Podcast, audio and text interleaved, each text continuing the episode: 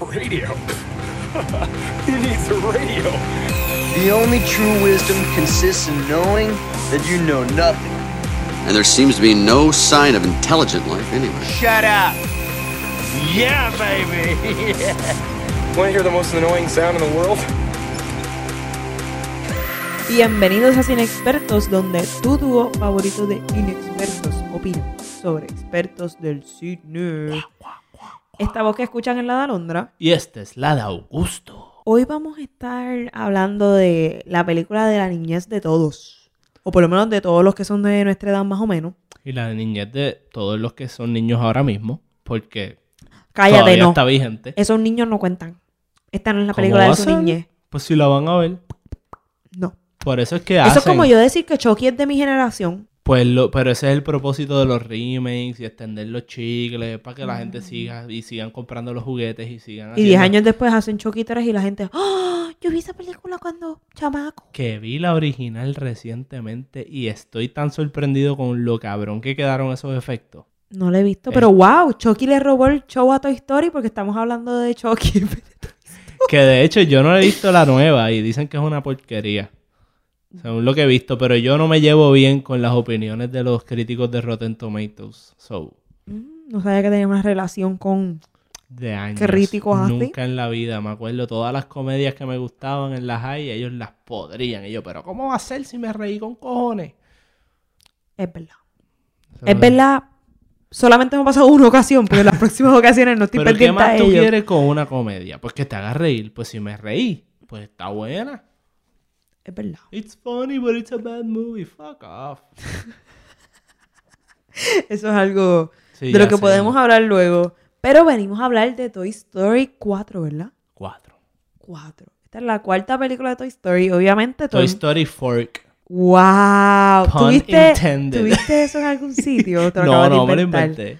Está cabrón. Ey, Ese es un copy hijo de puta. ¿Qué tú te crees? Vamos a hacer... ¡Oh! Esto se jodió. no de la a- mente que te trajo sin expertos, te Mira, traen Toy Story Fork. Esto estaba para hacer un arte que Ajá. diga Toy Story y que salga Forky. Ajá. Ojalá Forky sea de 4, porque si es de 5 no funciona. Y cuidado si menos, si es de tres, porque a veces los muñequitos se van al garo. Y poner ahí Toy Story Fork. Y otra razón por la cual nuestros listeners deben quedarse escuchando este episodio porque yo estoy más... En esto sí soy un experto en Toy Story. Porque no hay nadie más apto para hablar de esto que alguien que está en la película. Mira, Augusto, vamos a hablar bien claro. Para los que no lo han visto, busquen por las redes. Augusto se parece a Buzz Lightyear. Sí. Bien cabrón. Si le pones el, el espiralito ese en la, En la barbilla en la quijada, porque para el colmo tiene mucha quijada igual que él. Eh, Toda la vida me han dicho Buzz Lightyear. Literal. Y Mi papá, sin saber quién era, cuando en nuestro primer. No era un date, era como una salida con otra gente. Una chulería. Y Augusto se quedó ahí como que esperando y llegó y me llevó al carro y papi, que tú haces saliendo con ese Lightyear? Y yo, vete pa'l carajo. Y eso es de verdad, de verdad, no es mentira. Así que, Y nada. este Lightyear te llevó to infinity and beyond. Oh, wow. Eso es lo más pareja que hemos dicho. Yo creo que en todo el podcast proseguimos.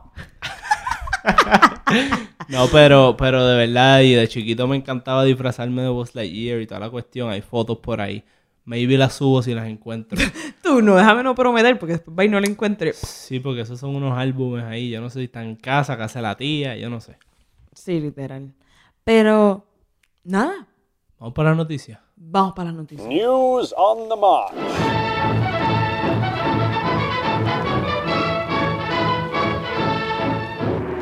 Ok, pues la serie de Netflix, Once Upon a Time, ¿verdad? One Day at a Time. Es que, mira, de verdad, yo no soy fan de la serie, nunca la he Once Upon visto. a Time es la de cuentos de hadas. Sí, tampoco no he visto ninguna de las dos. Once Upon a Time. Ok, Once Upon a Time había una serie que se llamaba One Day at a Time, Ajá. este, que fue cancelada. Pero ahora entró otra compañita, CBS, y le va a salvar el fundi. El fundi yundi. Es un dillón Esta serie la estaba, la distribuía, whatever, la compartía Netflix en su plataforma, pero era producida por Sony TV, todavía lo es. eh, Netflix canceló y meses después una compañía que se que Fox que CBS compró, no Fox, mano mía. Tú pareciste que, tú, tú, que, que, Es que, que fuck, fuck, que fuck this shit. fuck, se me olvidó. Es que como he estado pensando en la cuestión de Disney comprando a Fox por X-Men y ese revolú, pues tenía Fox en la mente. Pero Sony le hizo un trato con Pop TV, que es una compañía que CBS compró. Entonces Pop TV va a estar presentando la serie en su canal de televisión a la vieja Yo sigo jodiendo yo. Pop TV. Eso, eso. Pop TV. Qué charra. Qué charra. No, no sé qué es peor si eso Toy Story Fork. El primer pop, probablemente la gente de What the fuck pasó en el sonidillo. Sí, literal. Yo, yo estaba así como, o sea, editándolo, probablemente hubiese pensado lo mismo si no seguía. Este, pero perdí el hilo. Pues Pop TV va a poner la, ah, Pop va a poner la serie en su televisión a la vieja guardia. Tú sabes, esta cosa que ya nadie ve. Televisión en la caja, así, da, comprar un televisor y verlo así, literal. No. Pero nada, la serie va a estar ahí en la cuarta temporada y creo que es, o sea, tengo entendido según el artículo que leí de Vulture, que lo compartí por Facebook de Cine Experto, es la primera serie en pasar de una plataforma de streaming a la televisión. Wow. Que ya hemos visto. Haciendo historia. Eso es así. Que ya habíamos visto series como Arrested Development que empezaban en, en televisión y habían sido canceladas y después Netflix las, las cogía y decía, yo te cuido papá, vente, vamos a darte un final apropiado. Pues, pues ahora va a pasar lo opuesto. Y está, está gufiado el artículo, sea, no voy a explicarlo completo aquí, pero deben ir a leer el artículo porque está bien cool. La, explica todas las negociaciones entre las compañías, las diferentes reglas que ellos tenían, de que este puede distribuirla aquí, este la puede mostrar acá. Ahora CBS, aparte de Pop TV, puede que también estén lanzando los, mostrando los reruns de los episodios viejos. So, está interesante todo el artículo, así que nada, lo pueden ver ahí, en la página de Facebook de Cine Experto. Bueno, otra noticia es que Avengers oficialmente volvió a Puerto Rico. Hashtag restreno. Exacto. Está en Ponce Town. Y ¿Cuál se escribe Tone. Tone. Tone.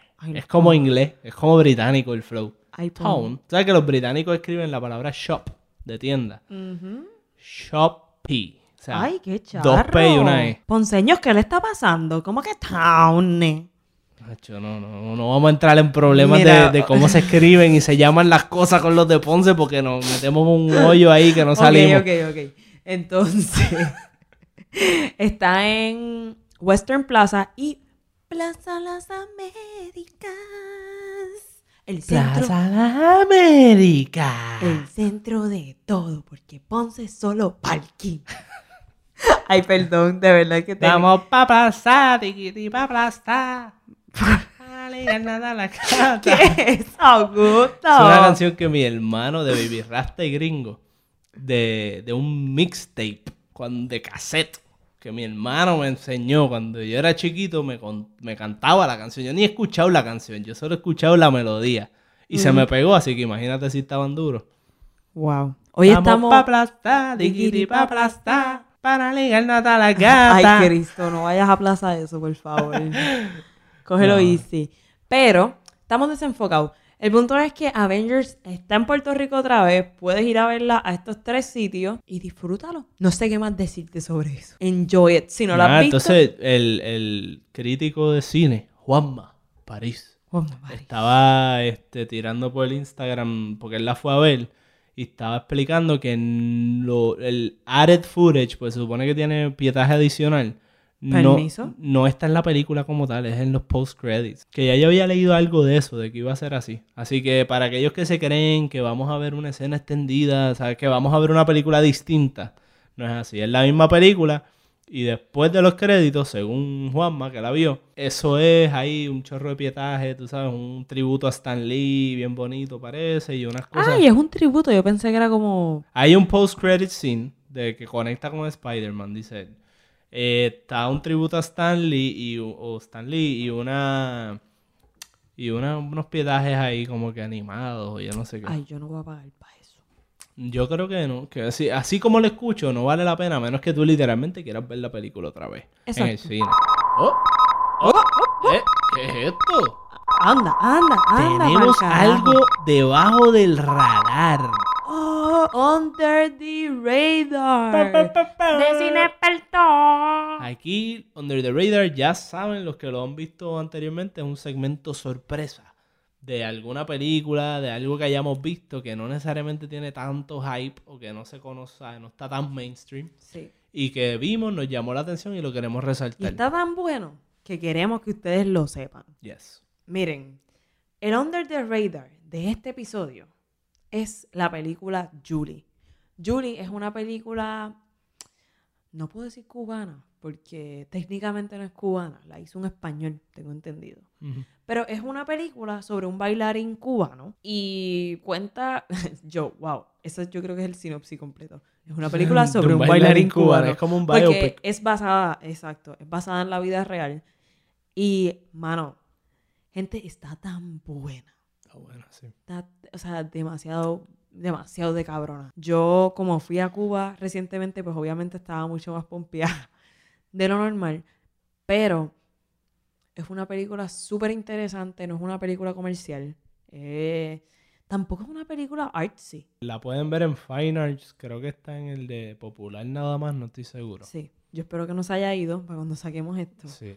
Pero, de verdad, de verdad, si tienen break de y quieren ver otro tipo de, de película, véanla porque también es bien interesante ver la cultura cubana que es distinta a la nuestra, pero tienen cosas en el hablar que se parecen a nosotros. Está chévere, a mí me gustó verla porque a veces me dio este feeling de. Me sentía como que, ah, mira, ¿sabes? Como vernos a nosotros en pantalla un poco a veces, ¿verdad? Obviamente hay muchas diferencias, pero también el, el hablar, la manera de decir algunas cosas y eso, pues se sentía bien chévere y emocionante ver algo así de- del Caribe, tú sabes, eso somos nosotros, caribeños. Y pues me gustó, me gustó mucho ver eso. La, Tiene pel- unas la trama está buena, las actuaciones, está su, la fotografía está bien bonita. Este, está bien interesante lo que hacen con los bailes y la, y la historia, así que yo la recomiendo. De verdad que sí, la recomiendo. Y si hay algún, o sea, la recomiendo para todo el mundo. Pero si hay algún listener que ha ido a Cuba, o sea, y esto ya lo digo más como que la experiencia que yo tuve, por favor, es necesario que vayas a verla porque vas a ver sitios que ya has visto y está cabrón. Y si por casualidad eres bailarín y te, o te gusta, eres bien fanático del ballet y toda esa cuestión, también te debería gustar un montón. Mano, sí. Porque también me gusta que esta película to- toca temas de... Ay, yo toco los temas sociales otra vez. Toca temas de, de problemas sociales que hay con qué es lo que es un macho, este, la cultura, cómo nos crían los padres. Yo Eh, no quiero ser maricón. sí, sí, porque es un Eso es un bailarín quote, es un quote de la película. heterosexual y tienes a su papá como que impulsándolo a hacer lo que, lo que, para lo que él es bueno. O sea, es este papá que es, es bien duro y bien harsh, pero él dice, tú sabes qué, tú vas a hacer para lo que tú eres bueno. Y si tú eres bueno bailando, cabrón, tú vas a bailar.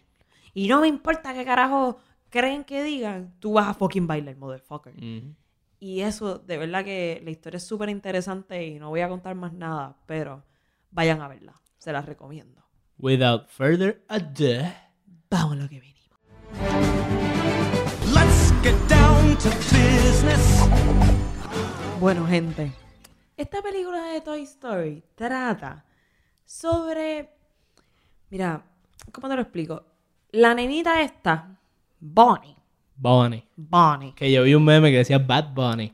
Bad Urr. ella es una good Bunnie. Ok. Ok, charrería. No Charrería. es que es como buena en realidad. Ah. Y ella no jode mucho. O sea, una nena, jode, pero ajá. Pero no es mala. Ok, seguimos. Entonces, Bonnie tiene este. Está para todo. Ay, estoy confundida, gente. Pero el punto es que Woody está como que ya siendo descartado y no uno de los juguetes favoritos de Bonnie. No. Y es este proceso en el que Bonnie en sus primeros días de la escuela crea este juguete nuevo que, se, que jura que es basura. And that's awesome. O sea, el juguete que sabe. Bueno, entramos en eso. Exacto, entramos en eso después. Pero el punto es que este es el juguete nue- nuevo de Bonnie y Woody está en todo este viaje tratando de proteger ese juguete y también al mismo tiempo bregando con él sintiéndose no parte del team seleccionado de los juguetes para jugar con Bonnie. Y él bregando con este problema existencial de ser un juguete que no tiene un nenito para usarse. Hacho, no, esta película se fueron, o sea, todos esos juguetes, ahora yo jamás me, me hubiese enterado que todos mis juguetes tienen un trauma tan intenso. Porque todos fuimos unos cabrones con los juguetes. Mano, pero están ahí su- una cosa existencial que yo creo que ni los humanos tienen esa capacidad de pensamiento. El humano average, digo, porque todos los juguetes con los que nos encontrábamos, eso era una tragedia. Hacho, literal. El punto es que la película estuvo muy buena. Sí, vamos a discutir spoiler free primero. Spoiler free. La película estuvo súper buena. Ya tenemos lo más brutal que estuvo en general. Es que no la cagaron. Sin poder decir. Sí, bien duro. Es una cuarta película después Es de un que montón ya, de sí, años. uno, uno después de tres, ya uno está... co- O sea, Yo- cuando eh, tú ves una película, y este no es el caso de Pixar porque es animación, un poco distinto, pero uno tiende a ver una película, usualmente cuando es como así bien brutal y bien perfecta, dicen, mano, ya no hagan más y vienen, págata, part 2. Y tú, ok, ok, vamos a ver. No la cagaron, uff, tan duro. Viene la 3, te pompea, ok, las primeras dos estuvieron buenas, so tienen un buen track record. La tercera está buena, hacho, lo cerraste de show. Y después, ah, no, vamos a hacer como que una cuarta, después que ya la historia estaba como Oye, es cerrada. como que. mm, estás Tú, estirando el mm, chicle, ves papi. un tenedor cuchara en el trailer que aunque yo me lo tripié, dije esto puede ir para cualquier lado. Así que, pero nada, no, no la cagaron y eso, eso merece props. Sí. El punto es que ellos empiezan a explorar los problemas existenciales de ser un juguete que ya tuvo un dueño. O sea, porque Woody, por ejemplo, tenía a Andy. Y Woody era lo máximo de Andy. Ya él tuvo una vida pasada. Y él tiene que superar su vida pasada para bregar con esta vida ahora. Y para el colmo ahora con Bonnie no es igual. Y no, no entremos muy en detalle porque por esa misma línea que estás yendo, si sigues analizándolo un chispito sí, más, sí. la spoilea. Sí, Así que vamos a dejarlo ahí. Yo la recomiendo para gente de todas las edades. Ya tú sabes cómo es con ellos, con. Pixar. Así que nada, es una película de Toy Story más. Está ahí, tú sabes, está ahí con las demás. No es está una, muy, es una muy buena atrás. película. Yo también la recomiendo porque de verdad que estuvo súper buena, estaba interesante, tocaron nuevos temas dentro del mundo de Toy Story. Y no sé qué más decir de ella, así que spoilearles nada. Yo pasaría ahora a los spoilers agresivos. Detalles. Bueno, normalmente a mí me gusta empezar esta discusión de spoilers por el inicio. Con lo primerito así que me llamó la atención. Let's start in the beginning. Pero, Ah. sí. Por eso empecé con normalmente. Este es un episodio coño. anormal. En el sentido bueno de la palabra. Yo vi esta película como que, como algo bien particular. Cuéntame, Yo ¿qué es lo que en particular esta que película viste? Trataron de irse en este viaje de que los juguetes representan, o sea, es como una metáfora para ser un padre o una madre. Entonces, yo me fui en este viaje de que todo el sufrimiento que está sintiendo Woody hasta cierto punto es como un, este, ¿sabes? Como es que el nido vacío, de esta cosa de los papás que, que el hijo se moves on y como que este abandono, pues entonces está tratando de tener este otro hijo y cuidarlo igual y voy para Kindle contigo y yo quiero ser el que tú tapes, sabes, que, que tú eras más close conmigo que con el otro. Entonces, Si él va, cuida a Bonnie, Toda toda, esta esta- cosa, ajá, todo hace, est- lo- hace todo para poder, para que ella pueda estar feliz. sí, un viaje cabrón ahí. Entonces, todo... Aunque ella es una malagradecida. Y al final yo creo que el, el lesson, como quien dice, major spoiler alert, es que... Ya estamos en spoiler, ya esta gente No, yo sabe sé, la yo sé, pero, pero qué sé yo, por si acaso. Yo creo que el, el lesson de todo esto es que este padre tiene que aprender a dejar de ser padre y vivir su vida una vez su hijo moved on. Ya su propósito de ser padre fue cumplido a cabalidad con Andy. Y ya Andy es adulto, ya Andy no juega, ¿me entiendes? Ya no necesita esa relación necesariamente de esa manera.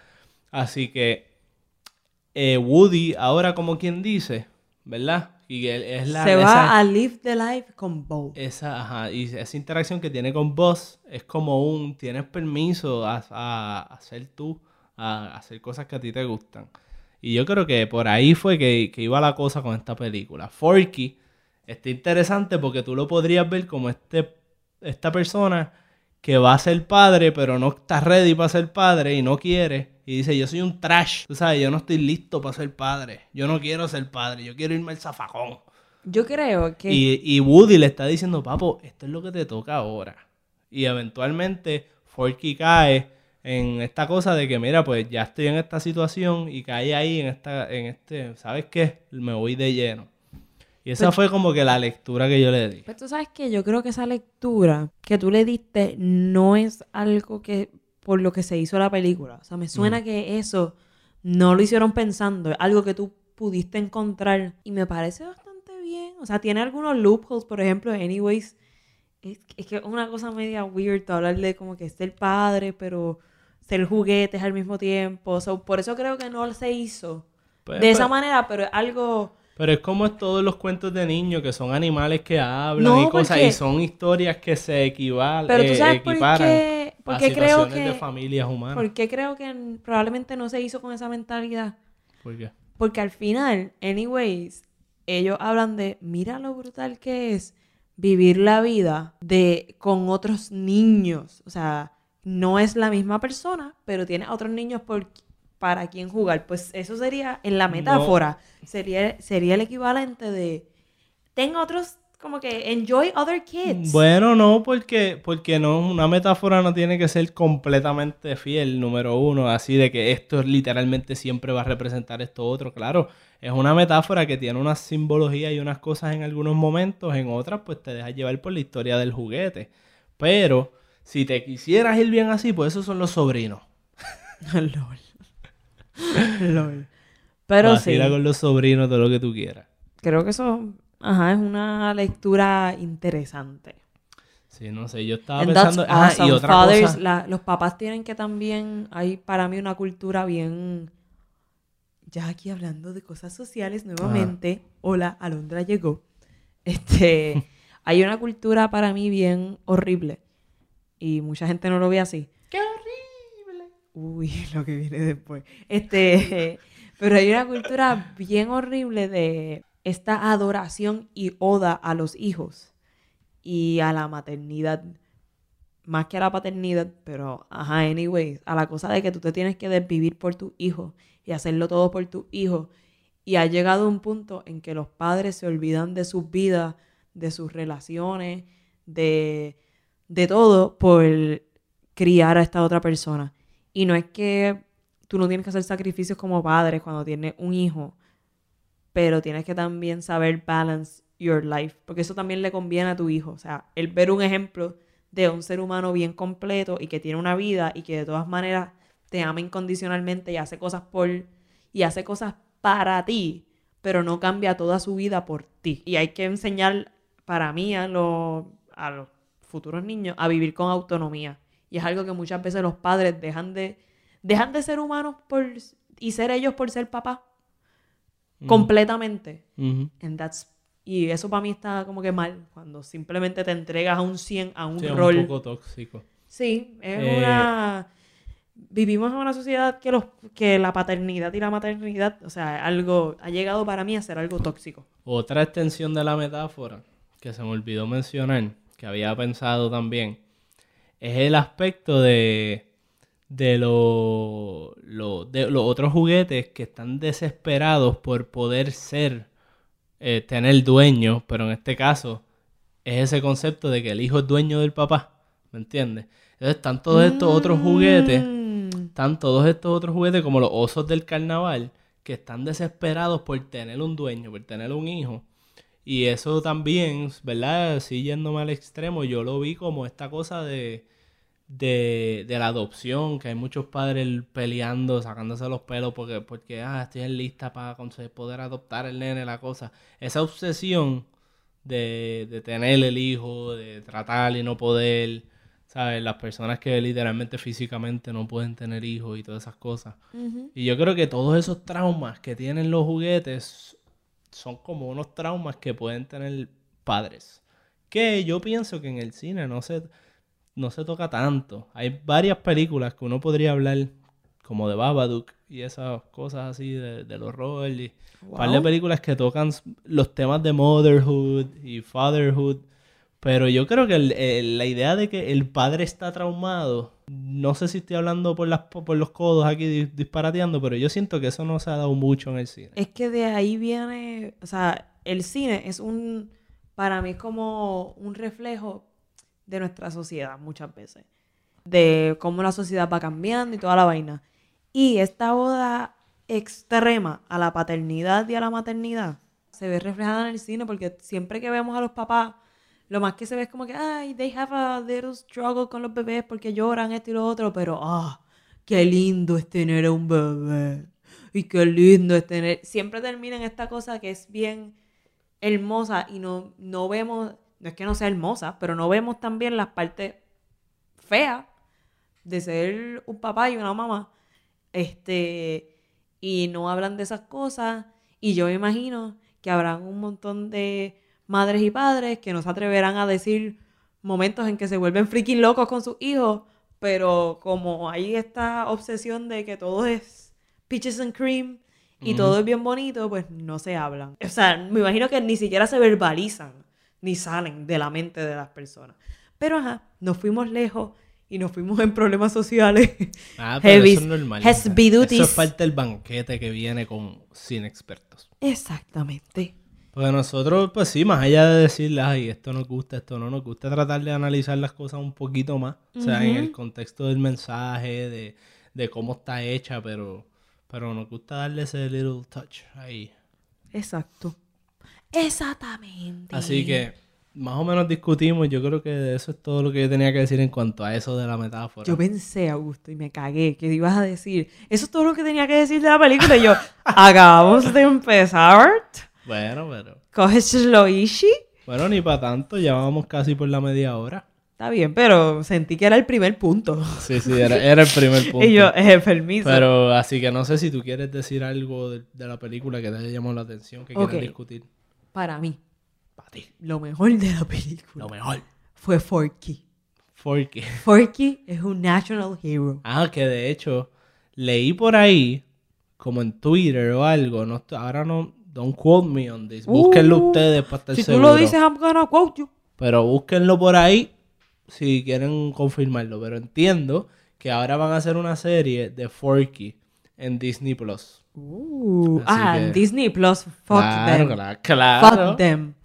Me cago en la madre. Tú depositas esos chavitos. No, no van a coger mes. mis chavos. No van a coger mis chavos. Y estoy aquí Marvel. pensando, y estoy aquí pensando, ay, Dios mío, yo quiero ver la serie. Es una chavienda porque es Marvel, Avatar, Star Wars, eh, de Pixar, Toy Story, o sea, todo lo que tú está ahí, va a estar ahí. Son, son Que me den un free trial. Ah, bueno, probablemente va a haber free trials. Y en los 30 días no voy a trabajar y me quedo ahí.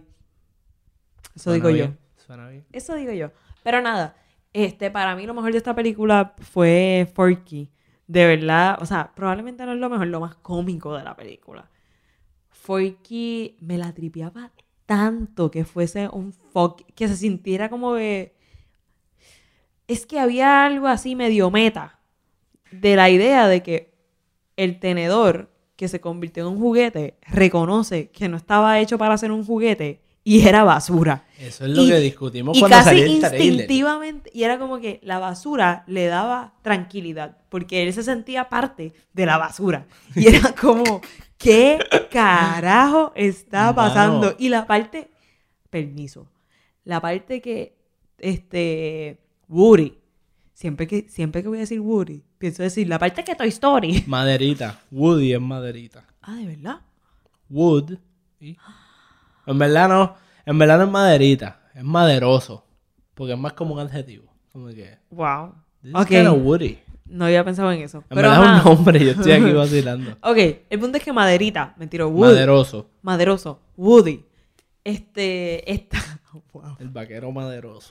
Wow. Saca el maderón. Mira, ¡ay, Cristo! ¿Qué? Nah, pichea, no entendiste. Bye, y seguimos. La parte que Woody. Entendí, Por- entendí. Eso está horrible. Acabas de traumar aquí a quien sea que pensó en el maderón de Woody. Esta cosa que tú has visto desde la niñez. Olvídate de eso. What the fuck. Moviéndonos, moviéndonos. Sí, por favor. Este, la parte que Woody está poniendo a Forky a dormir con Bonnie. Tú como que quédate aquí, quédate aquí, quédate aquí. Y él vuelve y se tira. Sí. Y vuelve y se tira. En un momento sentí que era too much. Sí, eso iba a decir. Que sea- llegó un punto que, ok, ya, ya, we get it. Fue too much. Pero en las primeras instancias que no era too much, estaba cabrón. Sí, sí, sí. De verdad que no sé, porque a mí me la explotaba desde como lo crearon al muñequito. O sea, se veía súper cool. Y las expresiones que hacían con, con La boquita y toda la vaina. De verdad que dije puta. Y era como medio histérico. Pero al mismo tiempo había momentos que bajaba un poquito.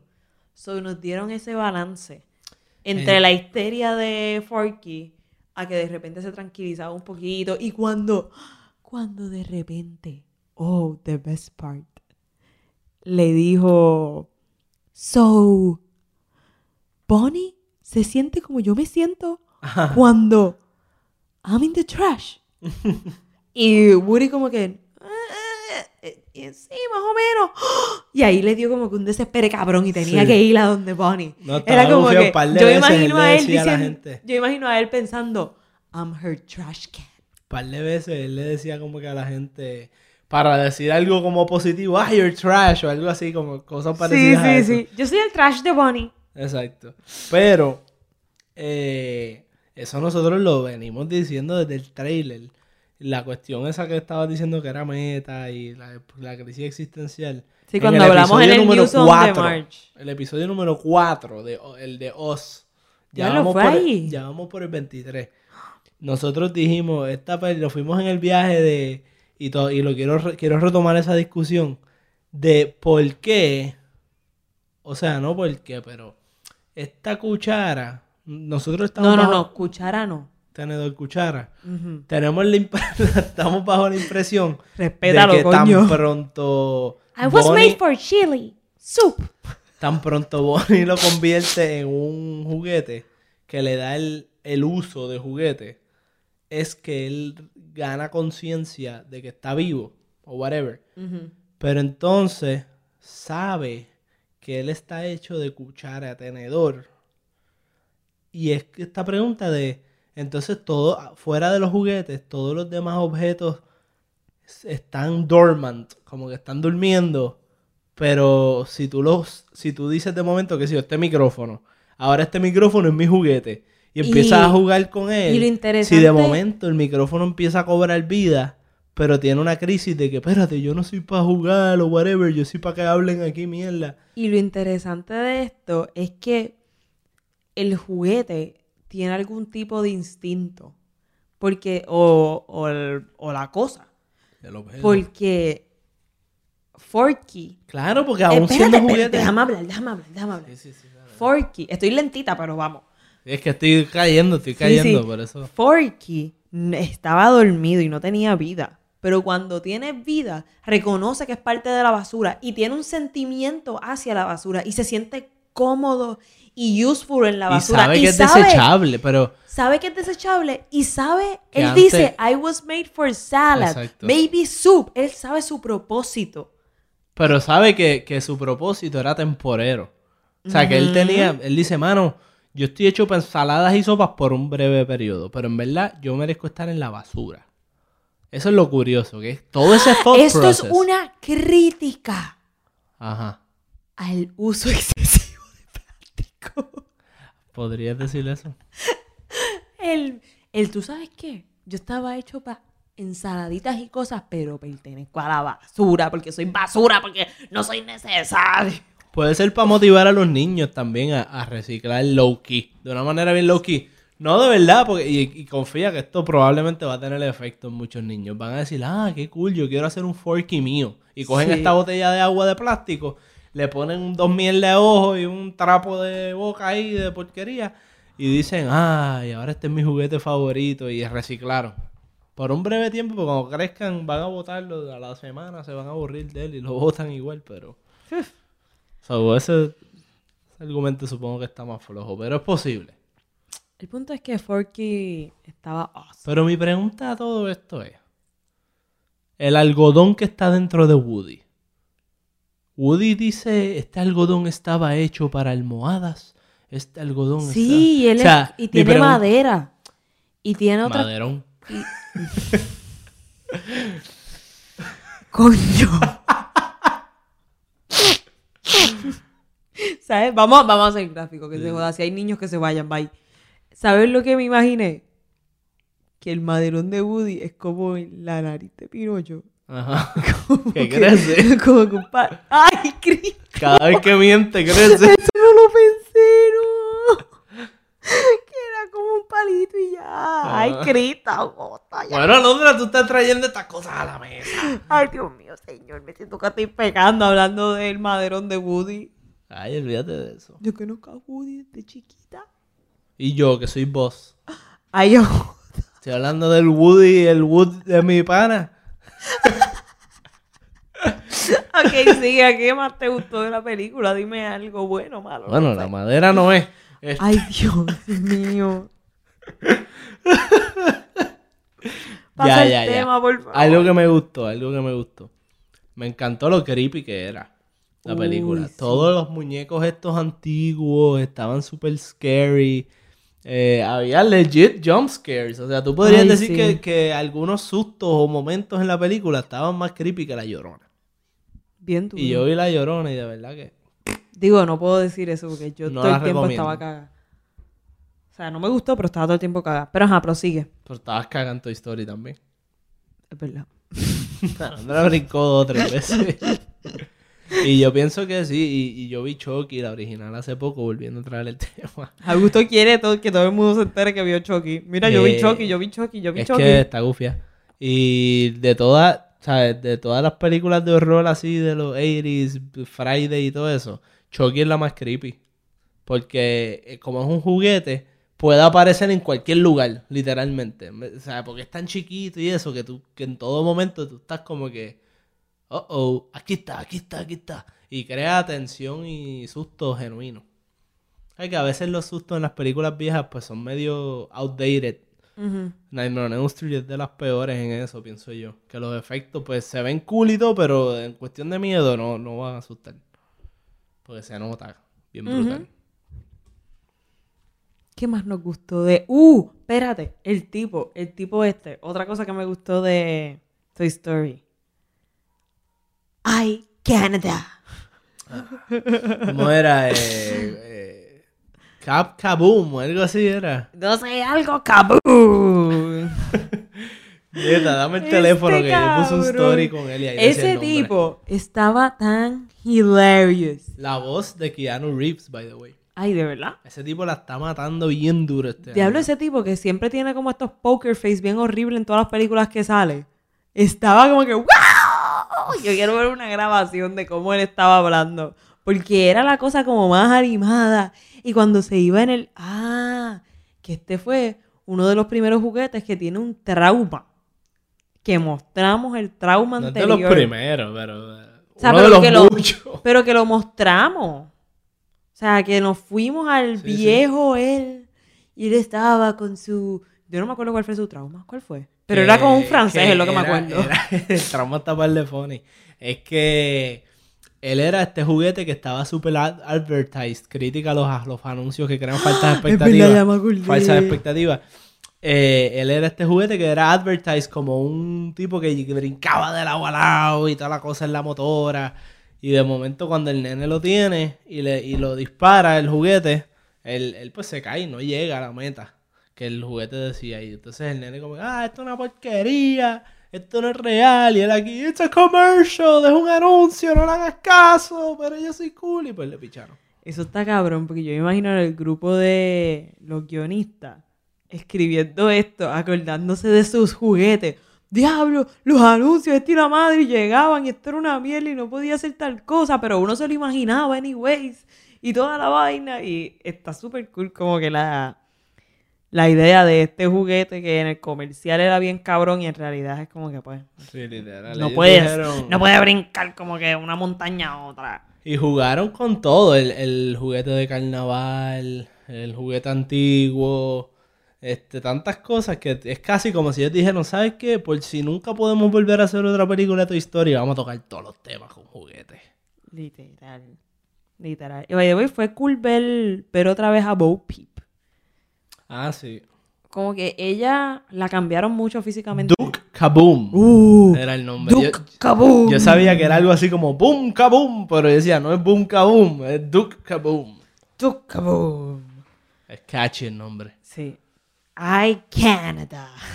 Eso me encantaba. Un pun ahí clásico. Pero, ajá, volviendo a Bo Peep. Bo Peep. Ok, no sé qué carajo. Este, me gustó mucho verla a ella. Era, es interesante para mí. Esto fue Para un- ti, Esto fue una manera muy orgánica. órganos. Tú sabes que ustedes, ustedes saben, si me han escuchado bastantes veces, que a mí me importa mucho el tema de la mujer en el cine, el feminismo en el cine. No me gusta cuando es una, hacen, lo hacen y se siente como que bien inorgánico. Pero Bo Peep no es mujer, es un juguete. Ay, Augusto, pero un, ay, no empieces. No estoy odiando. Pero me gusta que Bo Peep es una fucking badass. Es una tipa que de verdad no tiene ningún apego a ningún niño. Es como que, fuck that shit. Yo me Ella estoy... estaba en la vida de freelancer. Sí, am- pero tenía más éxito que muchos freelancers. Pues, fíjate eso. Sigamos. Ok. Qué dolor. Yo quiero ser freelance, pichea. Ok, el punto es que Bo Peep era una varas. Y ella tenía hasta un brazo roto y ella misma se buscó cómo resolverse y le encantaba tener la vida que ella quería y vivir al máximo y putear con un montón de nenes chiquitos. Yes. Qué horrible yes. lo que acabas de No lo había pensado. Coño, no, Ay, verdad, Cristo, perdón. está peor que yo con el... Ay, Dios. Perdonen, no. Este episodio nos va a buscar una demanda. Esa no fue mi intención. Lo voy a repetir. Volvamos. Delete. Delete. No fue mi intención. Fíjate. Pero el punto es. Yo creo que la gente sabe que esa no era la intención. Ay, por favor. El punto es que ella es la juguete que ella quiere ser. Ajá. Y no. Ya no puedo dejar de pensar. esto. Ya vas a tener que, soltar el tema rápido. Ok. So we can move on. Ella es la juguete que ella quiere ser y no Sí. se encajona en la manera convencional de ser un juguete. Es justo dejar de reírte. Es que ahora, además de todo eso, pensé, tú dijiste encajona, pensé en el billboard este de encajonado. Oh, wow. Y nada, pues por eso también me reí por eso. Oh, wow. Pues ok, el punto es que me gusta mucho cómo trajeron este tema. Para el colmo es a la juguete que es como que una pastorcita y que antes era bien femenina. En las películas de Toy Story anteriores ella era como que bien... Era bien bobita, sí. Y tengo mis ovejitas y soy Rosita. Hmm. Pero en, este, en esta película encontraron un twist y una historia que justifica, o sea, este cambio de vida de ella y está súper cool. Sí. Fíjate, ahora me quedé pensando ahora Digo, ellos siempre han tenido a Jessie, que Jessie es un, un personaje... que en esta película como que le dieron pichón a Jesse bien duro. Bendito.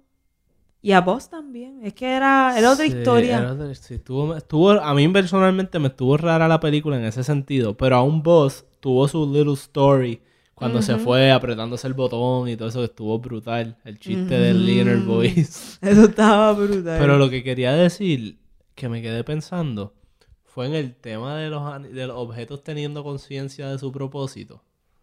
Me quedé pensando en el, en el cerdito que es alcancía. Como que yo no recuerdo bien, porque hace tiempo no veo la, la 1 y la 2 y esas películas. Pero estaría interesante ver si el cerdito dice como que yo soy para que pongas chavos aquí. Más nada. Pero el cerdito se veía chilling con jugar. Sí, pero maybe es que no lo habían roto, ¿me entiendes? Si lo rompía y no podía ejercer su función de echar chavo, pues maybe se frustraba. No, porque, bueno, supongo que Andy lo que pasa es que, supongo, vamos, podemos asumir que los objetos están, en este caso, por... Digo, y también es la cosa de que tiene cara. Porque, por ejemplo, todos los juguetes tenían cara y por eso tenían vida. Y cuando a este tipo le pusieron cara, entonces tuvo vida. Y el Piggy ya tenía cara. Pero no todos los juguetes tienen que tener cara. Tú puedes tener un, car un Hot Wheel. Pero el Hot Wheels de ellos tenía cara. Ah, Y la motora, y la motora de Kaboom no tenía vida por sí sola. Exacto. Ah, eso ahí está la cosa en la cara. Mm. Coño, no nos desmientan, gente. Si hay un juguete sin cara, pues es el único. Excepción. Bueno, tírennos si, si, ¿qué creen de todo este menjunje de ideas que tenemos aquí? Literal, hemos visto como all over Son, the son place. padres, son objetos con conciencia propia. Yo no voy no a sé. decir lo otro. Ay, no, Augusto, no vuelva. Ya se me había olvidado. Este. pero, Estúpido. pero de verdad que estoy curioso. Me gustaría hablar con los creadores.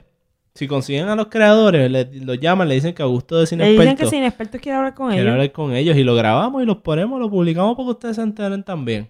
Un Literal. episodio ahí para todo el mundo chévere. Literal. Estaría cabrón, en verdad. Bueno, Tener esta conversación con los guionistas originales. Mira, que como que. ¿Qué tú crees de esto que hicieron estos otros? O tener un round table, una discusión brutal con todo el- todos los, que han- los directores y los guionistas de todas las películas de Toy Story y descifrar la mitología real de Toy Story. espérate, en Toy Story hay una bola. La bola que es como con la Pero estrella. tiene, tiene vida, la bola. Yo creo que sí, ¿verdad? Mm. Así que no es la cara.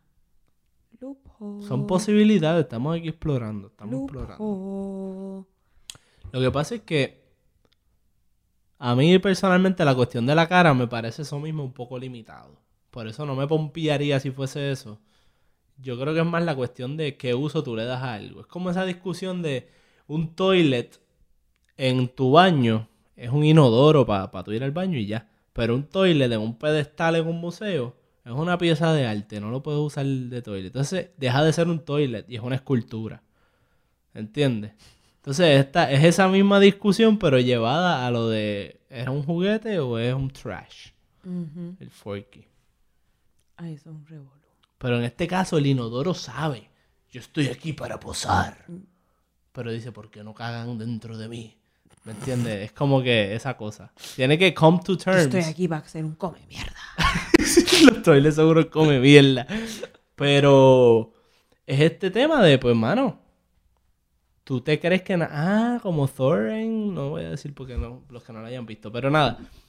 Es como este tema de... Sí, que Avengers está ahora en el cine. Sí, sí, sí. Mm, hay que respetar los spoilers. spoiler, los spoiler.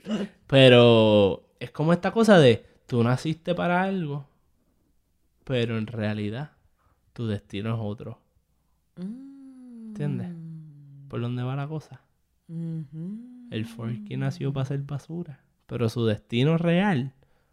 era Ay, pero estás haciendo, eh, estás diciendo como que nació para. Sí, fue creado con una idea, con una ah, intención. ok. Que si, si mis papás, por ejemplo, ah, te- tenemos Sí, un pero ahí no naciste para. Es como No, que. porque vamos a tener un hijo y vas a ser un médico y yo no sé qué puñales. Y después el hijo termina siendo rapero. Viene un amigo que es Woody y le dice, no, papito. O eso, o es que Woody va, no sé. Bueno, no sé, está complicado. Sí, sí, sí. es no, porque tú puedes, tú puedes pensar que el Forky estaba medio brainwashed él mismo y él pensaba, yo tengo que ser un médico. ¿Me entiendes? Pero después como que fíjate, yo soy un juguete. Mi propósito en realidad es ser un juguete porque soy mejor siendo un juguete que siendo un médico. Ujú. Sirvo más, no se gasta tanto plástico. Me usan más tiempo. No sé, aquí yo hablando. Ok, seguimos. Este, quiero hablar de algo. Zumba. Estos personajes que eran unos thugs. Los thugs. Ah, los peluches. Eso estaba cabrón. Esos cabrones querían. Tenemos un plan. Y todo era ¡BOOM! Partirle la cara. Todos eran partirle la cara, pero Perdóname, inicio perdóname, distinto. pero no hay ningún personaje más violento en todo esto, o macabro, que el unicornio. Ese Vamos a mandar al país a la cárcel. Esa era su función. Él seguía ahí, vamos para la cárcel, para la cárcel, para la cárcel. Y después cuando estaban ejecutando el plan, él frenando y acelerando ahí, cabrón, el carro. Estaba demasiado funny, mano. Pero los peluches estaban a otro nivel. Sí, los peluches obviamente eran más protagónicos también. Estaban a otro nivel, mano. Estaba bueno el concepto de, el concepto de los carnival animals. Molesto, los carnival eh, toys. Sí, sí, los que te, los que te ganas. Molestos porque, ah, nos vas a robar el spot, pues la hiel. Nos queremos ir con niños. Zumba. Este... Que no son nada más los niños que dicen, yo quiero eso. El juguete está, yo también te quiero a ti. ¿Sabes qué? Lo de la cara creo que no va porque el carro que usaba Bo Peep. Era un skunk, tenía cara. Sí, pero ese No va por lo de la bola, pero era un skunk y tenía cara. Hmm. Hmm. Lo de la bola fue lo único que, que nos jodió, pero está bien. Seguimos, seguimos. ¿Qué pensaste de Gaby Gaby? ¿Quién era? Uy. Gaby Gaby. Ok, Gaby Gaby no es la más creepy. La más creepy son el, Los monigotes estos, los magnetos. el entourage de, Los alicates, ¿no? de Gaby Gaby. Esos están creepy con cojones. Ey. Gaby Gaby era annoying. Pero Gaby Gaby tenía su cosa creepy de... I'm Gaby Gaby. Tú tienes un talk box. ¿De Ah. qué año tú eres? ¿Eres del 1950 también? Ah, OMG. Qué rico. Déjame quitarte esa voz. Y Eso Motherfucker. estuvo intenso cuando le abren eso y le sacan el talk box a Woody. Eso, ¿sabes? Son juguetes, pero no son juguetes. Sí. ¿Me Y by O sea, the le way- sacaron el, el- los pulmones o el Y by the way, no haría más sentido. Ya esto es algo que solamente la gente que crea juguetes va a saber. No se supone que ese talkbox es lo que emita el sonido. So Gaby Gaby de- diría: Tengo una serpiente en mi boca. No, no, porque ellos, ellos, del el talkbox, ellos tienen adentro del talkbox, hay unos mecanismos ahí, que es lo que dice el- lo, lo inteligente, o sea, la, las palabras. Pero lo que hace que suene duro es la cajita, y eso es lo que ella tenía dañado, ¿entiendes? Ella, ella, ellos lo que cogieron fue el, env- el, el enclosure de las cosas de Woody y pusieron su, pues, su mente, como quien diría, o su whatever. Sus recordings los pusieron dentro de la caja de Woody. Qué ¿Entiendes? cool. Para que, res- para que la resonancia pues sea más alta. A mí se me hizo interesante cómo este juguete. Entiendo, así es como yo lo entendí. A mí se me hizo interesante cómo este juguete quería conseguir eso, porque para mí eso era como que algo tan, tan no importante. Tú puedes hablar con otro juguete. Pero ella quería Y yo de comunicarse. chiquito, mira, yo de chiquito, cualquier juguete que sea que le das un botón y habla, o que le das un botón y levanta el brazo, yo lo odiaba. O sea, los, los tenía y los usaba, pero no usaba esos features. A mí me gustaban como los muñecos de lucha libre y eso, que tú puedes controlar todo y ya. Eso es lo que a mí me gustaba. Porque yo lo que hacía era como que hacía mi... Creaba como... Me inventaba historias. Tenía montones de juguetes de lucha libre. Y me inventaba como que unos eran de un bando de la mafia y otros eran otro bando ahí, qué sé yo. Y como que hacía armies. Y pero el punto es que los, me gustaba controlarlo. Entonces cuando ellos ya decían algo... O tenía movimiento limitado. Era como que ese inner voice no te está funcionando, cabrón. No, no estás diciendo lo que yo quiero que diga. Así que Tu para que tú... inner voice soy yo. Exactamente. Pero, pues, Pero, ajá, se me hizo tan raro que era, y era interesante que ella quería eso para poder comunicarse y llamarle la atención a una muchacha. Que, by the way, esa muchacha es bien malagradecida. Todo lo que ella hizo, toda, ella se convirtió en un criminal. Ella estaba traficando órganos, órganos de juguete. órganos de juguete. Y tenía thugs. para ser madre. Y el hijo fue Cristo grato. con la metáfora esa. Y toda la vaina. Y ella ahí bien de esto para que después ella hiciera. I wanna be your best friend. Be my friend. Ah, no me acuerdo qué pendeja decía. Qué pendeja decía. Y la tipa. I'm Gabby, Gabby. Yo me reí tanto cuando la tipa de repente como que la vio y se vio bien romántico y fue como, meh, Hey, fuck that shit. literal. Qué cabrona. También es esta cosa de. todo el trabajo que va envuelto en diseñar un juguete, manufacturarlo. Augusto, Y después los niños los cogemos y los desechamos. Yo tengo una Gabi Gabi. No es exactamente como Gabi Gabi, porque es de las muñecas estas que eran Pero- bien, bien Sí, creepy de visto, porcelana. enseñado, sí. Que yo no he querido botar. Tienes una Annabelle. Uy, sí, yo tengo una de esas muñecas bien creepy de porcelana que yo no he querido botar. Habla. Y no, Ah, pues un Annabelle. Eh, pues tengo una Annabelle. Ay, no me lo digas que ya está en mi closet. No, pero tranquila, No voy a poder Annabelle. dormir. Alondra, Annabelle de verdad no es como en las películas. Annabelle de verdad es un muñeco todo, como una almohada fluffy grande. Es como. ¿Sabes? De estos muñecos de tela, ¿no? Es de verdad así, de Ay, porcelana. cállate, qué horrible. Tranquila, los de porcelana no tienen hechizo. El punto es, Augusto, Augusto está relajando. Augusto está relajando. Pero él sabe que eso me va a trabajar. Yo soy una caga. El punto es que yo tengo una de esas muñecas y ella se, se debe sentir bien sola. Yo la tengo ahí, no la uso y tengo otro juguete de Kindle que no lo he botado, que es Yo una boté. mantita y él debe estar ella me usaba de mantita y se chupaba el, bo- el dedo mientras estaba conmigo y qué sé yo. Y yo lo tengo ahí. Gente, ¿cuáles son esos juguetes que ustedes tienen que los han abandonado? Estoy pensando ahora en todos los Piénsenlo. míos. Pero en los que tengan, no en los que se fueron. No, pero ahora, ¿dónde, en qué, pa- cuál es el paradero de mi Wolverine? Yo tenía un Wolverine bello, gigante, así grande, como de, como ¿cuánto es esto? ¿Cuánto? Un pie. Un pie, más o menos. Yo tenía un Wolverine de un pie, en el suit amarillo, Como un pie y medio. y se veía tan cool. No hablaba, no tenía limited movement, tú podías moverlo como tú quisieras, los brazos, los puños. O sea, era una hermosura de juguete. Me preguntan qué habrá para él. Yo sé que, que salimos de él porque estaban, estaban saliendo todos los juguetes. As people do. Pero no recuerdo si se le dio a alguien o si fue con Forky a la basura. Que serán todas mis muñecas Bratz. Y a las, que les quemé, libre. a las que les quemé el pelo. Porque quería plancharle el pelo. Y era pelo plástico, así que se quemaba y se derretía. Mi juguete de Rocky. Yo tenía a Rocky, a Polo y el trainer Polly. Yo tenía a las Polly Pockets. Yo dije Polly, tú de la Polly Yo Pocket. tenía las Polly Pockets y me comía las cositas que ellas tenían chiquititas. Porque Pockets tenían como que cositas chiquititas, yo me las tragaba. Yo siento que yo me las tragaba, no estoy segura. Diablo, Maybe eran vaya. sueños. Eso explicaría mucho más. Ay, cabrón. ¿Dónde habrá parado mi Dwayne The Rock Johnson? Vamos a seguir, vamos a aburrir a la gente nosotros. ¿Y dónde habrá parado mi esto? Y mi Hulk, bueno, ya. Yo espero que ustedes estén pensando también en sus juguetes. Tiren por ahí, tírennos por ahí por las redes a ver qué juguete ustedes extrañan o de momento después de ver esta película se preocupan, ¿le habré hecho daño yo a mi juguete? Voy a jugar con ella hoy. Mentira. Mm, Te voy a dejar sola, alejo- cabrona. Yo tú me alejo de esa cabrona. No, no, no, no es Annabelle, no es Annabelle, no es Annabelle. Bye. Ok, ¿qué más? En casa yo tengo una escultura ahí de que hice en high school. Uy. Que no sé si tendrá vida o conciencia de su propósito. Porque su propósito era que era Mohamed Ali, pero no se parece en un carajo. Ni en la ropa. Así que, Bueno, algo más, Augusto. ¿Qué más quieres decir de esta película?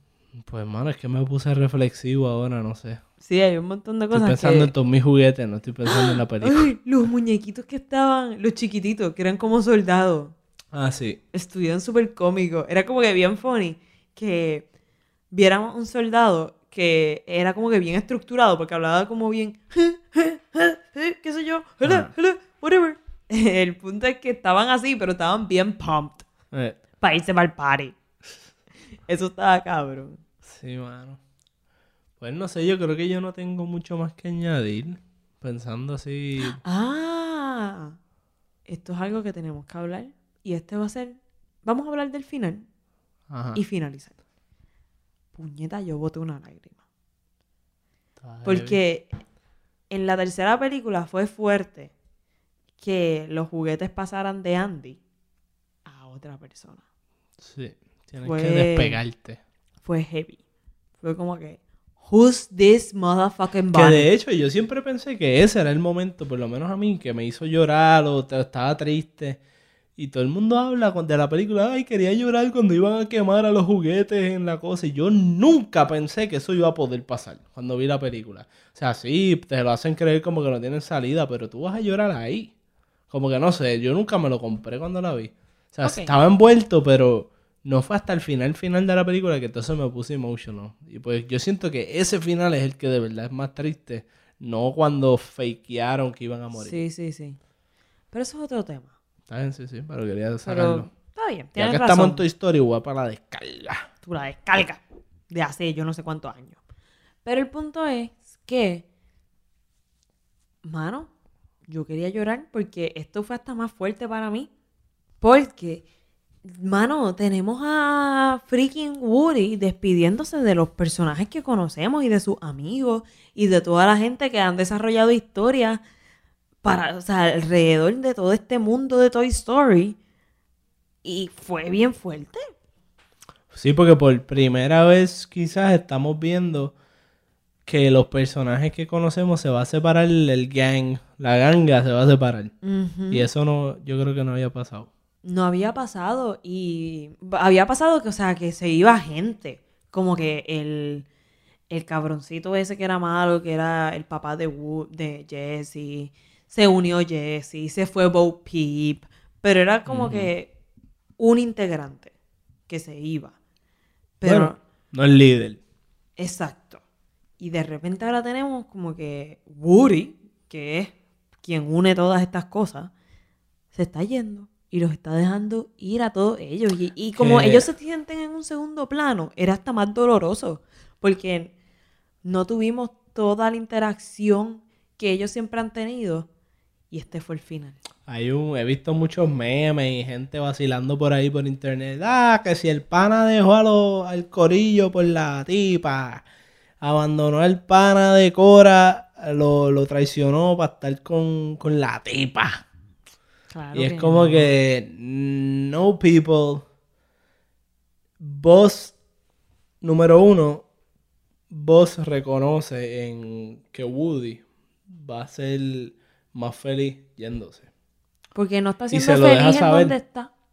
Exacto. Y número dos, ¿qué clases de panas tú tienes? Que si tú te vas a pasarla bien, te lo van a echar en cara. Ninguno, porque ni siquiera vos es así. Así que... No, pero digo, no en la Sí, película, la digo yo los que ponen los memes y la mierda. Qué sé yo, supongo que los panas de vez en cuando a veces se ponen medio pichifoker. Y es como que, ¡Hablo! Tal cosa. Pero ajá. Pero no sé, ese es mi punto. Yo pienso que no, que no es un caso de.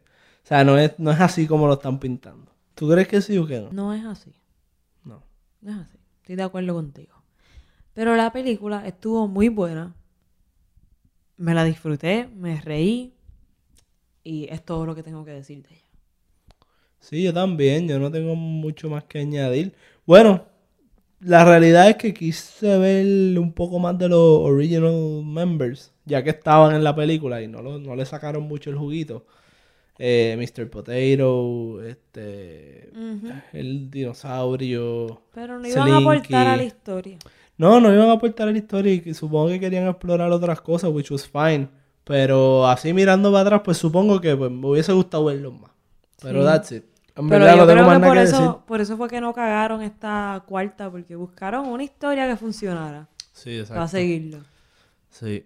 Así que nada, yo, como había dicho, la recomiendo. Creo que está buena. Mi, mi rating, yo le voy a estar dando como unas cuatro estrellas de cinco por ahí. Sí, yo también. Dependiendo Un del- 3.9. Dependiendo del día. Porque maybe, qué sé yo, la veo, le doy un 4.5 así en mi mente. Wow. No, yo un 4. Después salgo, pienso, le doy un 4, maybe un día 3.9, otro día 4.2. O sea, si uno, si, si uno pudiera ponerlo así bien específico, pues maybe... ajá. Dependiendo del mood. Pero yo creo que un 4 es un, buen solid Sí. number para irme a la segura de que pues 3.9, 4.2, más o menos 4. Sí, literal. Nada, nerderías mías. Pero... literal, mano. pero Mira. ¿Qué? Terminamos esta de Toy Story. Pues sí, estamos terminando, estamos en el outro, mamá. Yo sé que estamos en el outro, pero es que Estamos quiero hacer cerrando. algo, quiero hacer algo nuevo. Ajá. quiero Zumba. hacer algo nuevo. ¿Qué? Quiero que contemos al final de los episodios Ajá. y me puedes decir, no, es una charrería, cabrona. Algo random que nos haya pasado en la semana, como que, o en el Lo que pasa es que no, no todas las semanas va a tener algo que decir. Está bien, pero es que tengo algo que decir. Ah, bueno, pues si quieres, en este episodio o en cualquier otro que quieras hacerlo, lo puedes decir, pero no tiene que ser un segmento oficial. ah, espérate. Keep, hold that thought. Ok. Tengo algo que decir que si no, si me pasó. Nos emplazaron a los dos, los de Radio Independencia, Ah, especialmente. yo dije, ¿cómo que nos emplazaron a los dos? Adriana nos hizo un call out específicamente a mí porque dice que yo soy el experto en time travel. Eh, ella está viendo esta serie que se llama Dark, que es una serie alemana que está en Netflix. Hay que verla doblada en español o con subtítulos. Andrés dice verla dobla- eh, doblada con doblaje para entenderla. Adriana dice verla con subtítulos. Yo apoyo a Adriana. Pasa lo siguiente, que es una serie de time travel y parece que es bien confusa. Más allá del alemán, es bien confusa. Entonces... Y lo- Andrés, al, ¿doblada? pun- al punto de que vi un artículo y los tagué a ellos en internet que decía la gente está confundida con la serie. Y ella dice que está muerta o loca por tener con quien sabe que alguien hable de la serie y nos emplazó para verla y discutirla. Diablo, ¿Respondemos a eso? O, Ok, Adriana. o ¿Te animas o no? Tiene Este tres es- temporadas. Esta es mi contestación. Creo que tiene tres temporadas. He sido emplazada.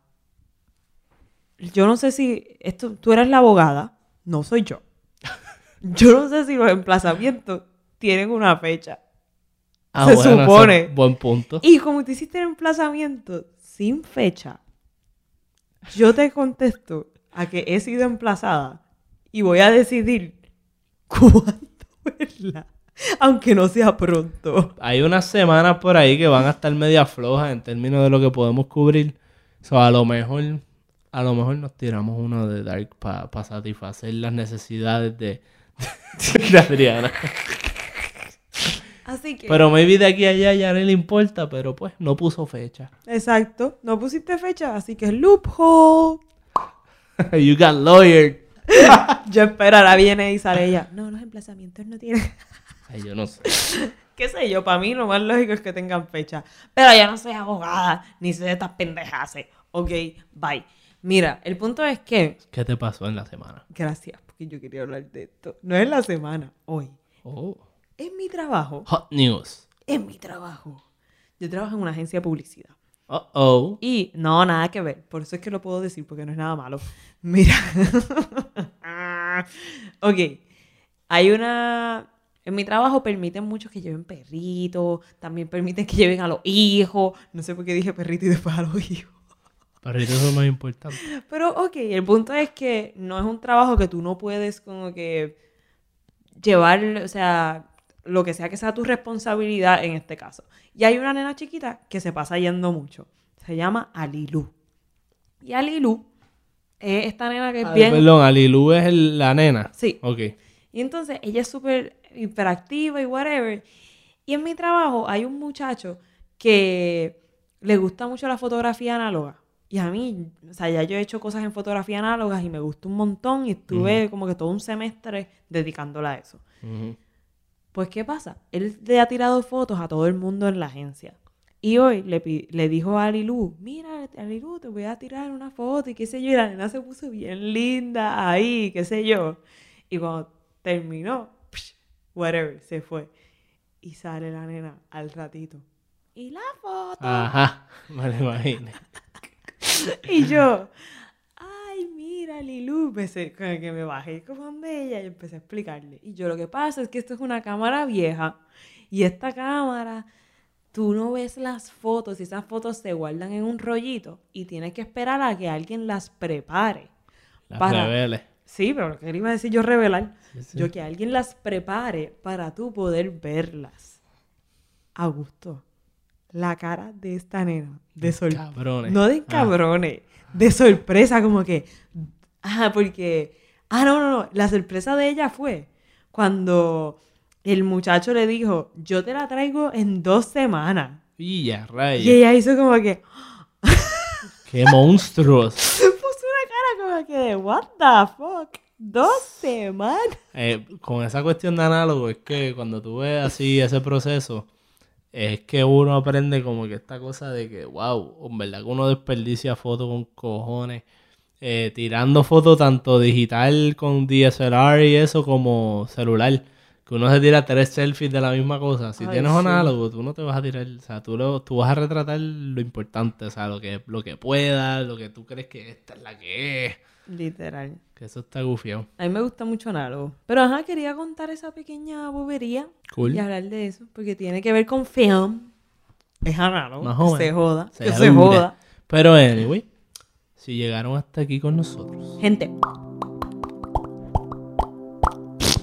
Ay, Ay. qué fo, Augusto. Te lo juro que no me lo esperaba. Hoy estamos desenfocados.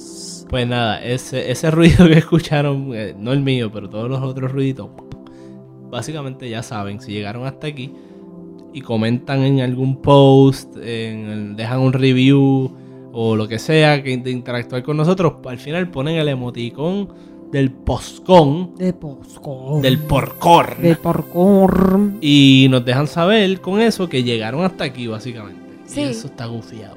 Y saben que nos pueden seguir en las redes como Sin Expertos PR en Facebook, Instagram y Twitter. Hablemos claro, el Instagram es lo único que está bien activo.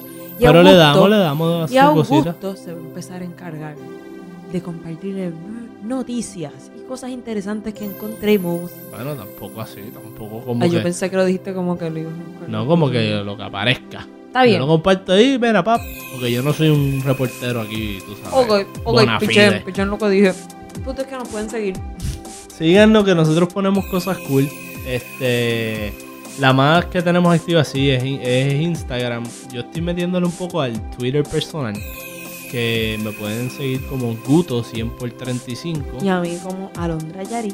Ahí yo por lo menos lo uso para tuitear, qué sé yo. Por ejemplo, hace poco me puse a ver todas las películas de Friday the 13 Todas. Sea, Sí, Augusto estaba como que, oh, voy Son- por la yo no sé qué, y, son- bla, y Jason está en la luna, que no que era, y bla, bla, bla. Es que en una Jason va para el espacio, está en Netflix, Jason X. Pero, el punto es que yo voy tuiteando así cosas que veo y voy reaccionando a cosas que no necesariamente son ¿sabes?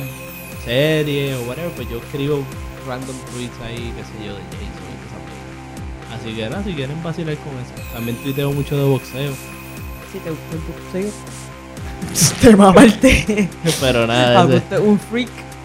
así que nos pueden seguir en Cine Expertos PR, pero también en los Twitter personales, la nombre Yari y Guto 100 por 35. Yo creo que eso es todo por hoy, mi gente.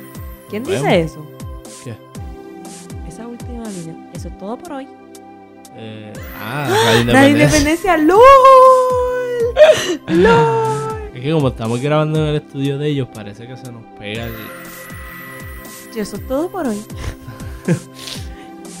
El punto es que eso es todo por hoy. Nuestro thing es, nos vemos, Ah, ok. Gracias por recordármelo.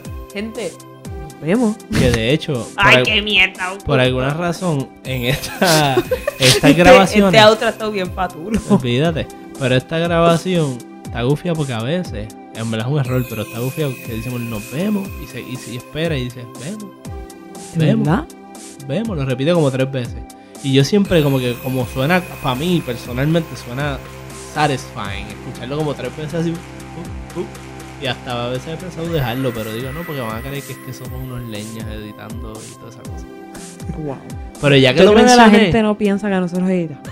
ya que sí, pero para añadir la Nos acabas de chotear. Ay, nosotros editamos para pues, añadir las musiquitas y las mierdas. Pero nada, ya saben que si dejo el ruidito, pues es eso. Es intencional. ¡Wow! Nos vemos. Nos vemos. Vemos, vemos, vemos, vemos. Charra, charra, charra, charra.